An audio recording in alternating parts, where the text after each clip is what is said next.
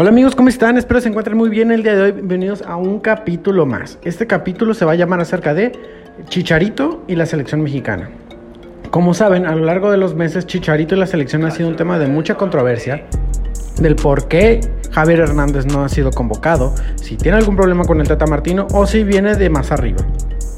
Hace unos días Javier Hernández le hicieron una entrevista por Sergio Adip de ESPN y Chicharito de declarar que él no sabe la razón porque no ha sido convocado, que de su mano sabe que no lo han vetado porque no se lo han dicho. Y también ha dicho que él no tiene ningún problema por algún jugador porque anteriormente se había dicho que no había sido convocado, que porque los jugadores tenían problemas con él. Y hasta ahora él ha dicho que no ha tenido ningún problema, que si los demás jugadores tienen un problema con él, que den la cara como él lo da. Chicharito Hernández no es un futbolista que esté dando mucho tema de controversia o, que hable así de esta manera, pero a cierto punto siento que ya lo llegaron a hartar. Pero de antemano les digo que no creo que sea de un tema de cancha, porque ha estado rindiendo bien. Sí, sabemos que el año pasado tuvo una temporada muy mala, estuvo en depresión, lo dijo, por la pérdida de su abuelo, por problemas personales y no fue considerado por el Tata Martino. No ha sido convocado desde hace dos años, desde el 2019 no ha sido convocado por la selección tricolor. Pero la pregunta aquí es, ¿tiene nivel el Chicharito Hernández para aún seguir en la selección? Yo te digo que sí. Desde que empezó la MLS, en los juegos que ha jugado, ha marcado 10 goles. Y han convocado a la selección a jugadores como Pulido, Pizarro, Henry Martín. Y la selección mexicana estuvo careciendo de gol mucho en este verano tras la ausencia de Raúl Jiménez por su lesión, por la lesión del Chucky Lozano en el primer partido de, la Copa Oro y Henry Martin que se fue a los, Olímpicos. Los únicos nueve referentes que tenían era Pulido. Y no siento que el Tata confiara tanto en Pulido, por eso llamaron a un naturalizado, llamaron a Fundes Mori. Dijeron que iba a ser un gran jugador, que iba a dar muchos goles, pero siendo honestos, en su primer Copa Oro tuvo 563 minutos y solo anotó tres veces.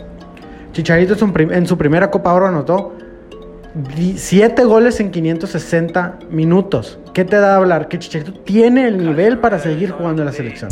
Lo malo es que no sabemos qué es lo que pasa. Habrá sido por la fiesta que hizo hace dos años, pero cabe recalcar que Chicharito no era el único futbolista que estaba en esa fiesta.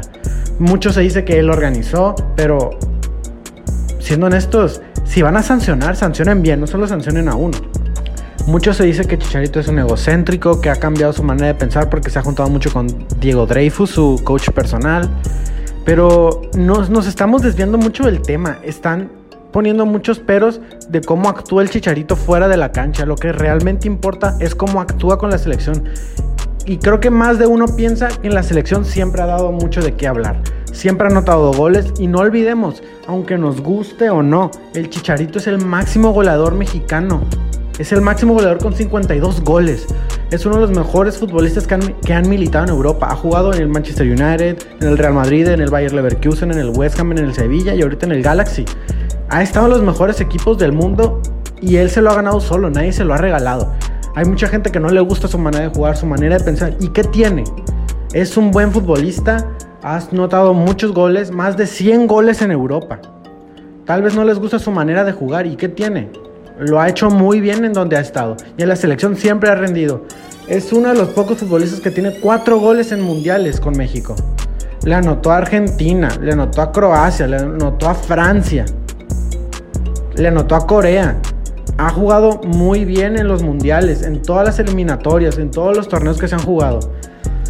Y ok, ahora es momento de comparar quién es mejor, Javier Hernández o Rogelio Funes Mori. Muchos dicen, no, Funes Mori es muy bueno, ve los goles que tiene en México. Pero sí, ok. Este, entiendo su punto. Es muy buen jugador Funes Mori. Pero ¿por qué si es tan bueno, por qué no ha sido considerado por Argentina? Por algo será, ¿no?